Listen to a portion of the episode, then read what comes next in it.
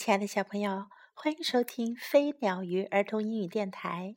今天，Jess 老师要为你讲的是：If you give a mouse a cookie，如果你给一只小老鼠一块曲奇。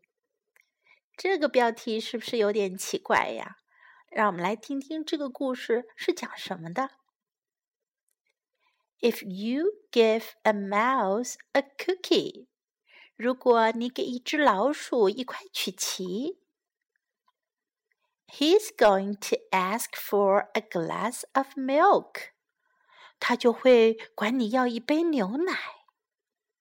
When you give him the milk，当你给他牛奶，He'll probably ask you for a straw。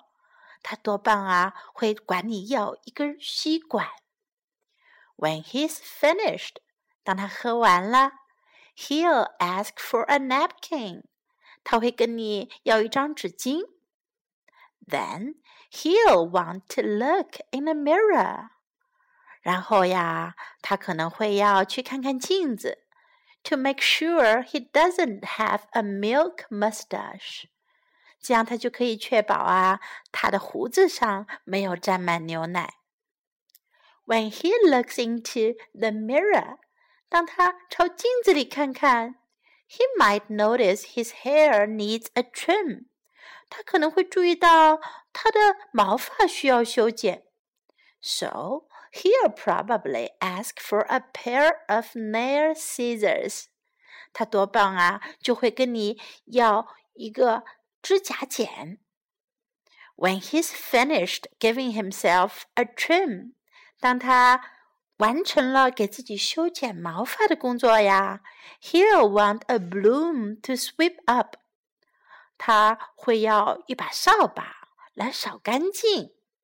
He'll start sweeping。他将要开始扫地了。He might get carried away and sweep every room in the house。他很可能呀，一扫地就扫得停不下来了。把房子里的每一个房间都扫得干干净净。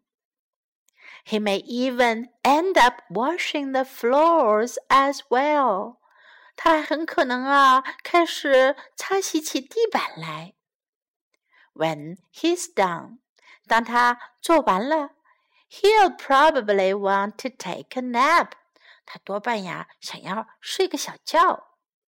You'll have to fix up a little box for him with a blanket and a pillow. 你呀，就得给他找个小盒子，还得找个小毛毯和一个枕头。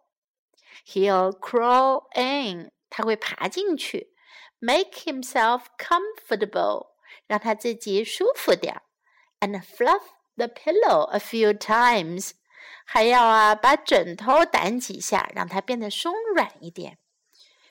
He'll probably ask you to read him a story. 他多半啊还会请你给他读个故事。So you'll read to him from one of your books.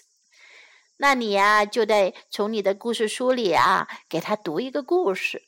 And he'll ask to see the pictures. 他就说他也要想要看看那些图画。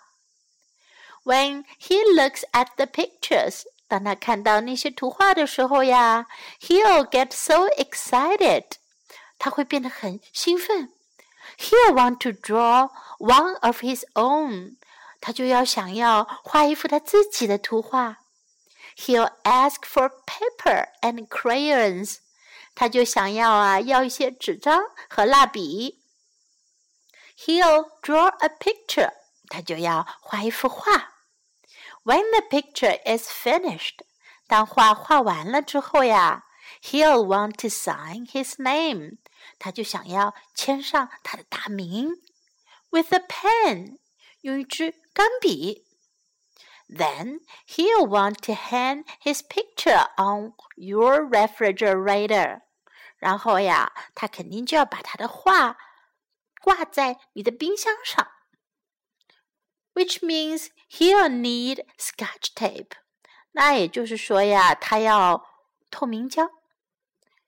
He'll hang up his drawing and stand back to look at it. 他会把他的画贴在冰箱上，然后呀，往后站一点，看看他的画。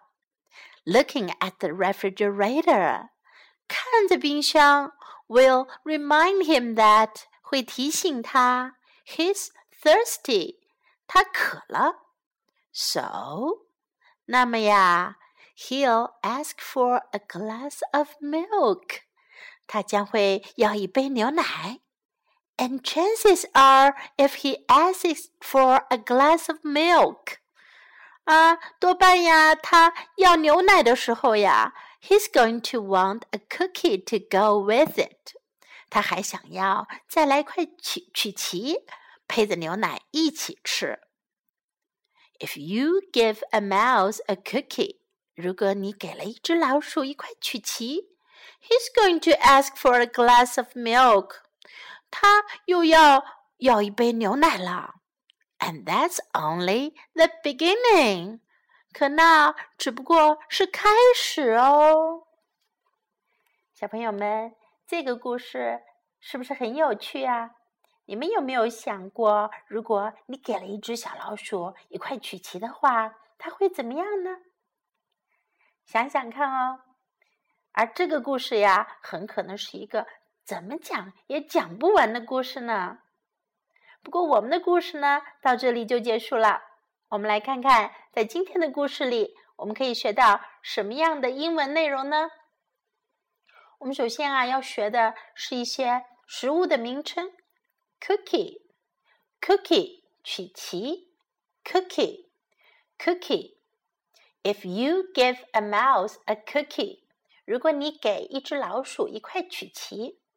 如果小朋友想要请妈妈给自己一块曲奇，我们就可以说：“Please give me a cookie。”请给我一块曲奇吧。Please give me a cookie. Please give me a cookie. 牛奶怎么说呢？Milk, milk。一般我们会说 a glass of milk，一杯牛奶。A glass of milk，一杯牛奶。Give me a glass of milk. 给我一杯牛奶吧。Please give me a glass of milk. 请给我一杯牛奶吧。 需要喝牛奶的时候，我们就可能要用到吸管。吸管怎么说呢？Straw, straw. Give me a straw. 给我一根吸管吧。Give me a straw. Give me a straw. 接下来我们还要学一个很有用的短语，take a nap，睡个小觉，打个盹。take a nap nap，nap，nap，睡午觉也可以说 nap，或者什么时候困了呀，想睡一小会儿，也可以叫 take a nap。如果要说我想睡个小觉，我想打个盹，我们可以说 I want to take a nap。I want to take a nap. I want to take a nap. 我们再学一个有用的短语， 画画，draw a picture。draw 画，draw picture，这就是指画出来的画或者是图片。draw a picture，画一幅画。我们还可以用刚才那个句型，I want。to draw a picture. I want to draw a picture. I want to draw a picture. 我想要画一幅画。